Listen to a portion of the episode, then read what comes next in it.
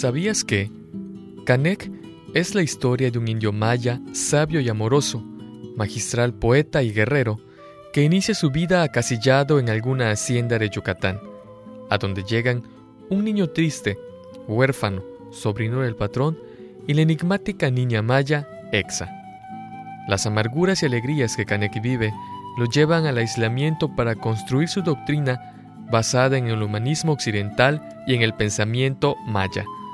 La guerra que pierde, más su sacrificio, convierten al personaje en héroe literario cuya estatura inspiradora crece año con año desde la primera publicación y traducción a diversos idiomas a partir de 1940.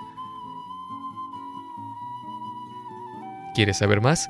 Visita www.bibliotecabásica.yucatán.gov.mx